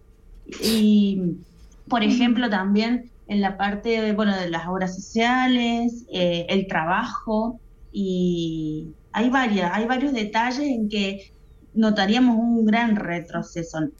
Y que, y que en cierto modo, como vos decís, nosotros entendemos en esa misma línea que al fin y al cabo los estados nunca nunca eh, colaboran realmente con los intereses reales del pueblo. Eh, y eso, eso, eso es una, un hecho, lo conocemos también quienes militamos en, los territorios barriales, populares. Eh, no cambia radicalmente la, ecuación a nivel eh, eh, macro, pero sí em, en cuestiones generales ya lo venimos viendo. en el periodo anterior, en el, desde el 2015 al 2019, por ejemplo, en Argentina gobernó la derecha eh, de Juntos por el Cambio, Macri, Mauricio Macri, y sí pudimos advertir un deterioro general de, de, esos, de esas instituciones encargadas de mm, cumplimentar con los derechos básicos, la educación, el, nos quedamos en el, periodo de Macri nos quedamos sin eh, Ministerio de Salud, claro. a posterior vino pandemia y sí, y era un desastre en un país eh, em, la, pandemia nos encontró con un país súper deteriorado y con eh, un país endeudado y en alianzas con el Fondo Monetario Internacional que aportó fondos concretos para la campaña de Juntos por el Cambio que finalmente perdió y ganó lo que se llama aquí el quillerismo, populismo, el PJ, peronismo, em, eh, con todas sus variantes. Pero sí, sí sabemos que el Estado no va eh, a, ser la panacea para las personas, pero también entendemos que hay esos grises y que a medida que va avanzando la derecha y, posteriormente la ultraderecha, el deterioro de nuestra calidad de vida de los sectores eh, populares va en detrimento. Y ahí es donde hay que poner el ojo porque realmente lo vemos. Como decía, sí, las compañeras trans no tienen acceso luego al tratamiento hormonal que es ley en Argentina, la identidad de género. Eh, vemos retrocesos en las leyes básicas de las, de, las mujeres de las personas con capacidad de gestar, en la educación, eh, la, la, ESI no se puede implementar porque cierran los fondos en esa área. La ESI es la educación sexual integral por la que tanto luchamos. Em, entonces, eh, allí vemos el deterioro concreto que si bien la luchamos y renegamos con los gobiernos populistas, más o menos lo podemos garantizar porque eh, ahí se, supone que eh, eh, han sido los, los pilares de las campañas de esos gobiernos y podemos disputar un poco más allí. Complejo el panorama aún más en un, en, un, en un contexto de la ultraderecha. Em, mi pregunta es sobre justo esto que acabas de decir que, claro, una ultraderecha no es una opción, absolutamente, ¿no?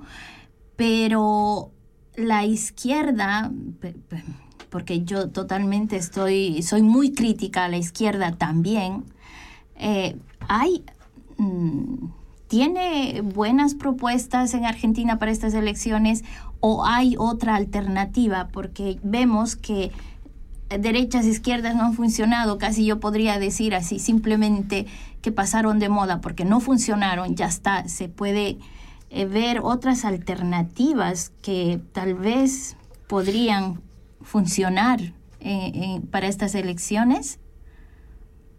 Ay, qué complejo, porque en Argentina tenemos las izquierdas por un lado y el peronismo por otro lado que eh, visto como desde afuera y, con una mirada como muy, muy por encima, puede decirse que el peronismo responde a, ese populismo que eh, se describe, que describen los politólogos, las ciencias sociales, como el populismo que, ha gobernado o las alianzas populistas de América Latina. Pero en Argentina está eh, esa derecha, con la variante de la ultraderecha de Milei ahora, el el peronismo que es populismo y que adentro hay una vertiente de derecha y demás. Sí, porque se casaron, ¿no? Las izquierdas con las derechas, yo creo. Pero al, pero al mismo tiempo están los partidos de izquierda, el frente, el FIT, el frente eh, de izquierda de los trabajadores, el partido obrero, y hay distintas alianzas allí, pero no mueven el amperímetro electoral.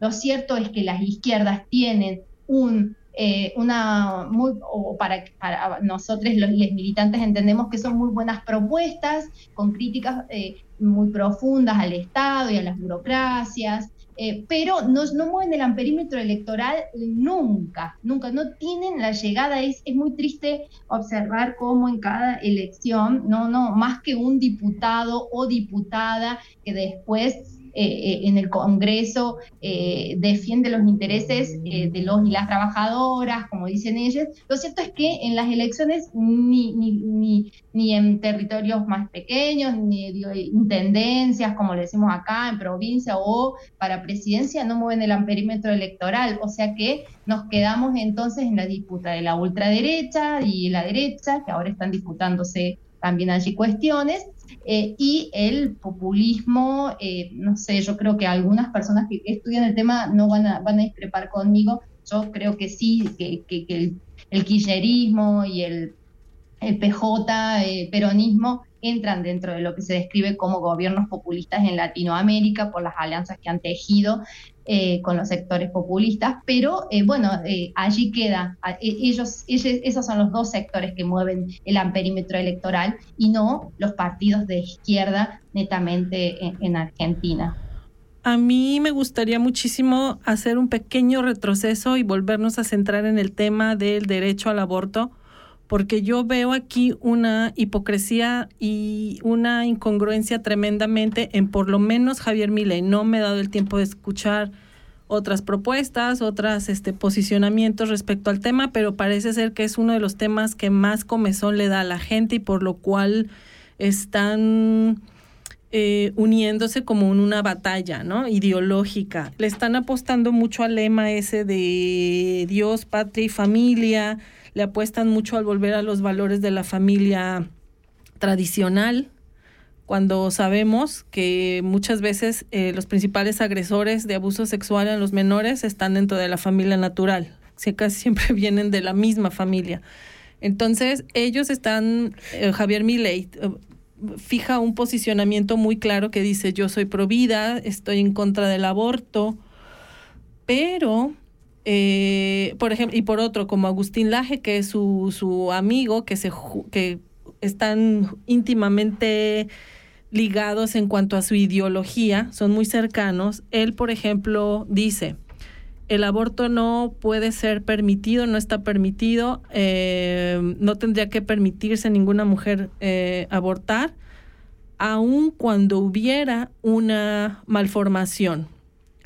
En el caso de la chica del Salvador, que fue, eh, ahorita de verdad olvidé su nombre, que el caso de ella está en la, en la Corte Interamericana de los Derechos Humanos y que están librando una batalla en cuanto a eso porque se le negó el derecho de abortar. A esta fracción, a esta gente tan reaccionaria, libertarios, no conciben que un feto, que un, ya, bueno, después de se desarrolló ya como un bebé, pero venía, era, era un producto anencefálico. Venía sin cerebro, eh, sin cabeza, creo, me parece. También, o sea, hay una malformación tremenda eh, y era incompatible con la vida. Entonces, aún en ese caso, también ellos no, no ven posible aplicar el derecho al aborto como en el caso de los supuestos que sí concibe la posibilidad de abortar en caso de una malformación. Hay una discrepancia y hay una hipocresía tremenda porque a la vez mi ley, por ejemplo, en este caso, siendo como libertario, se, se pronuncia por el derecho a la propiedad privada y que todo se regule por el libre mercado, ha hablado abiertamente de la venta de órganos, como bien ya lo mencionaste tú, y inclusive el fíjense lo que dice, si yo tuviera un hijo no lo vendería, pero la respuesta depende de en qué términos estés pensando. Quizás de acá a unos 200 años se podría debatir la venta de, de niños como tal, lo de los embarazos subrogados, entra dentro de los temas discutibles dentro de los libertarios. Entonces es algo de lo cual yo veo sumamente peligroso porque la toda la, la, población de jóvenes que están siendo conquistados con, y seducidos con este discurso, no sé si están viendo los alcances que tiene este discurso o no han analizado cuáles son las verdaderas propuestas que trae los libertarios. No sé qué impresión tienen ustedes de esto, Cintia y Noé. Sí, la verdad que este, desde la aparición de la irrupción de Milei con, con los medios hegemónicos tomándolo allí en primera persona em, y replicándolo todo el tiempo, sí, está claro que eso parece ser que ha habilitado también a todo tipo de discursos de odio en distintos sectores de la sociedad. Lo vemos en las redes, de, en las redes sociales, periodistas en, en, horario central con discursos odiantes eh, del más bajo calibre y al mismo tiempo la proliferación de, de, mm, sectores de derecha que ya se animan a salir en las calles como antes no pasaba aquí. Por ejemplo, hoy sucedió eh, en las puertas de, un hospital muy conocido en Buenos Aires, el Hospital Argerich, que mm, un grupo de, personas de, derecha armaron un gazebo que eh, dice que informa sobre eh, el derecho al aborto, pero reparten información, una folletería de muy buena calidad, con un gazebo precioso y todo, pero reparten, reparten eh, material confuso y que, infunde temor, eh, diciendo los efectos colaterales y adversos del misoprostol, la medicación para abortar, eh, em, y, eso y es que, es totalmente mentiroso, además. Y lo hacen en nombre de la difusión de los derechos de las mujeres, por ejemplo. Y eso, lo, y eso en Argentina no sucedía. Lo habilitó también la posibilidad de tener la ley desde hace un tiempo, que los sectores de derecha están muy enojados porque han tratado de bajar esa ley con todo tipo de recursos legales y no han podido. Como 0800. Claro. En Buenos Aires también hubo un 0800 eh, que, mm, para, donde se podía llamar para abortar, pero en realidad lo que hacían era eh, todas técnicas para que desistas de abortar.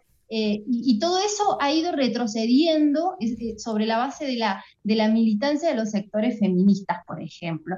Pero lo preocupante es cómo avanza la derecha, que antes en Argentina no se animaba tanto y ahora empieza a copiar estrategias de otros países que, eh, bueno, sabemos que se paran eh, en, países donde eh, por muchos años ha sido ley el aborto, se paran en la puerta de los hospitales donde se realizan, las clínicas donde se realiza el aborto y difunden información falsa.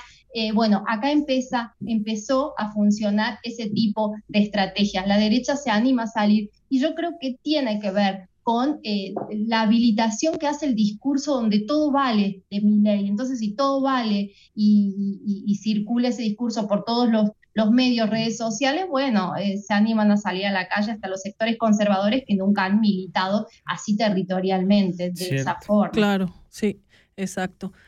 Sí, de hecho están haciendo un llamado para que todos aquellos que son de derechas pues asuman y con orgullo que son de derecha y de ultraderecha. Querides, vámonos, ¿qué les parece a una pausita musical? Es una de las canciones que nos este, sugeriste, Sin. Eh, con, vámonos con las violetas, aligeramos un poquito el tema tan candente. Es un tema muy importante. Está buenísima la música y regresando empezamos eh, yéndonos por los últimos comentarios. Y, y bueno, vámonos. Esto es ni chicha ni limonada.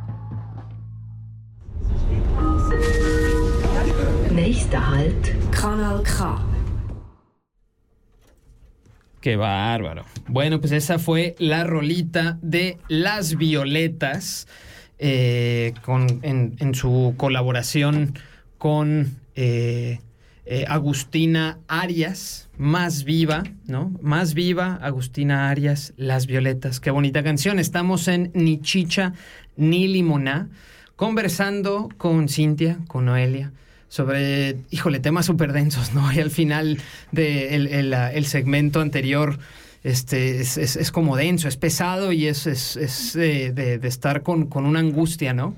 Eh, pensando en el avance de la ultraderecha en el mundo, del fascismo en el mundo, de, los discursos de odio, ¿no? Que están tan eh, validados por ciertas plataformas políticas y que en América Latina han tomado una fórmula de éxito muy al estilo del capitalismo. Y compañeras, primero quiero saber si están por ahí. Cintia, ¿no? ¿Nos escuchan? Perfecto. Estábamos moviendo las cachas un ratito ahí. Como debe de ser. Como debe de ser. Violetas las Violetas, quisimos buscar música, bueno, muy territorial también. Eh, las Violetas eh, son de acá, de, San Luis, de un departamentito que se llama Villa Mercedes, una ciudad eh, a 80 kilómetros, son de ahí. Y anteriormente Susi Shock, una compañera trans, docente, referenta, de, de toda la comunidad eh, travesti trans y bueno, hermoso eh, su, todo su contenido, su arte que, hace. Buenísimo. Hablando de arte, y, esto quería agregar que, bueno, eh, fue muy del tema de hoy, de, ni chicha ni limonada, aparte de la ni chicha ni limonada. Ni, limonada. eso. Aparte de, de la de la salud, la educación eh, y la inseguridad que, se va a cambiar seguro, el arte. El arte también va, a resultar eh, muy perjudicado eh, si llegan a, estos avances la, la ultraderecha. Eh, y la seguridad la nombré porque va a haber más seguridad.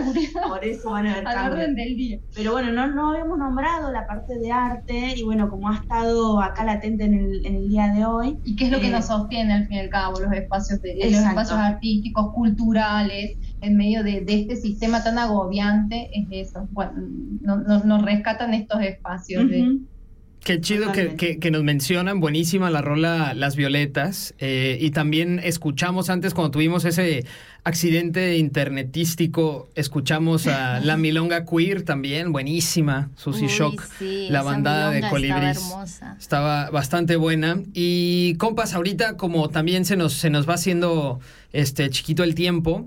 Y, y una vez reflexionado sobre todo lo que ustedes nos comentan que está un poco como en jaque, ¿no? ¿no? No sé si en jaque, pero que sí nos tienen eh, o, les tienen a, ustedes, compañeras, a los grupos LGBT, a las bases populares, ¿no? El avance de la derecha, todo lo que, lo que está en riesgo. Me gustaría que nos contaran un poquito de, haciendo vínculo con esto que dicen del arte, de los espacios culturales, cómo, qué acciones tienen ustedes que más bien hacen que su resistencia sea celebrar su vida, celebrar la existencia, celebrar este, toda esa diversidad, toda esa fuerza que hay popular, toda esa fuerza en la diversidad de cuerpos, de géneros, de mentes, ¿no? Y que, que a pesar del sistema, a pesar del Estado, a pesar de esta, esta este capitalismo agobiante, eh, ustedes utilizan eh, estos espacios para, para, existir, para resistir, para celebrar, para vivir. Cuéntenos un poquito de sus acciones en, su grupo, en sus colectivos, colectives. Bueno, eh, algo fundamental que venimos haciendo ya hace, hace tiempo son las redes. Las redes, eh, tanto territoriales como de otros lados, eh, del país y también eh, de afuera del país. Son las redes que nos sostienen, son las conciencias que hacemos em, em, que no se pierdan, como así también la fuerza para seguir luchando por lo que nos pertenece eh, por lo que no hemos logrado aún en, lo que respecta a la parte de nuestros derechos y, también que incluye mucho la parte de los miedos, ¿no? Eh, hay territorios donde una puede andar tranquilamente con, la compañera, el compañero, eh, pero en otros si te ven de la mano, si, bueno, por ejemplo, la parte de, de, Kurdistán, allá que está, o donde fue, el, eh, donde fue el mundial, por ejemplo, te vas de la mano con, con, tu compañera y, y, no volvés seguramente. Entonces las redes nos hacen eh, esto, pensarnos y seguir pensando nuevas estrategias para, para, para poder estar eh, colectivamente también. Sí, y, nos, y en este contexto tan hostil nos agarramos de estas trincheras. Aquí en nuestro territorio tenemos una radio comunitaria que está en un espacio cultural, en un barrio popular de, esta ciudad, eh, que son espacios que nos sostienen y que desde ahí tejemos redes, redes feministas, transfeministas, mm, no solamente con organizaciones, sino con las vecinas y los vecinos. no es... No, eh, perdón que las interrumpa, tenemos un minutito para despedirnos. Me da tanta pena que estemos. Perdóname, perdónanos. Pero la radio ustedes. les entendemos porque hacemos radio y sabemos estos tiempos, así que ni se preocupen. Sí. Eh, eh, es eso. Y en esto de tejer redes, tejerlas con ustedes también nos, nos, nos, nos eso. alegría, así que agradecerles. Mil gracias, eh, compañeras. De verdad ha sido un, un placer, un gustazo hablar con ustedes y ya nos despedimos porque pues Ahí nos fuimos. Queridísimas compañeras, muchísimas gracias. Nos estamos sintonizando el 5 de junio en esto que es ni chicha ni limona. Cintia, Noé, gracias. Gracias de corazón. Abrazos. Gracias a ustedes. Buenas noches. Chao. Chao, muchas gracias. Chao. Ay, se nos fue bien rápido el tiempo. Qué, Chao, qué cosa, compis. Chao a todas, a todos. Mil abrazos y a ser felices, que nuestra venganza es ser felices. Claro, a celebrar la vida y a, y empiernarnos entre el arte, las expresiones y, y las cosas gozosas. Todas, todas, todas juntas. Nos fuimos. Chao.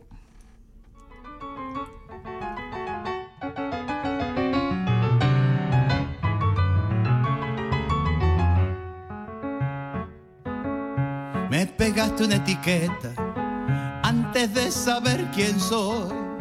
Me pegaste una etiqueta antes de saber quién soy.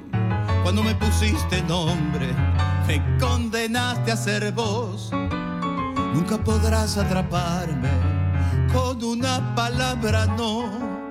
Nunca podrás atraparme con una palabra no pluma no hace un ganso, yo solo quiero ser yo. Milonga queer, soy lo que soy. Si te gusta bien y si no, no. Si te gusta bien y si no, no.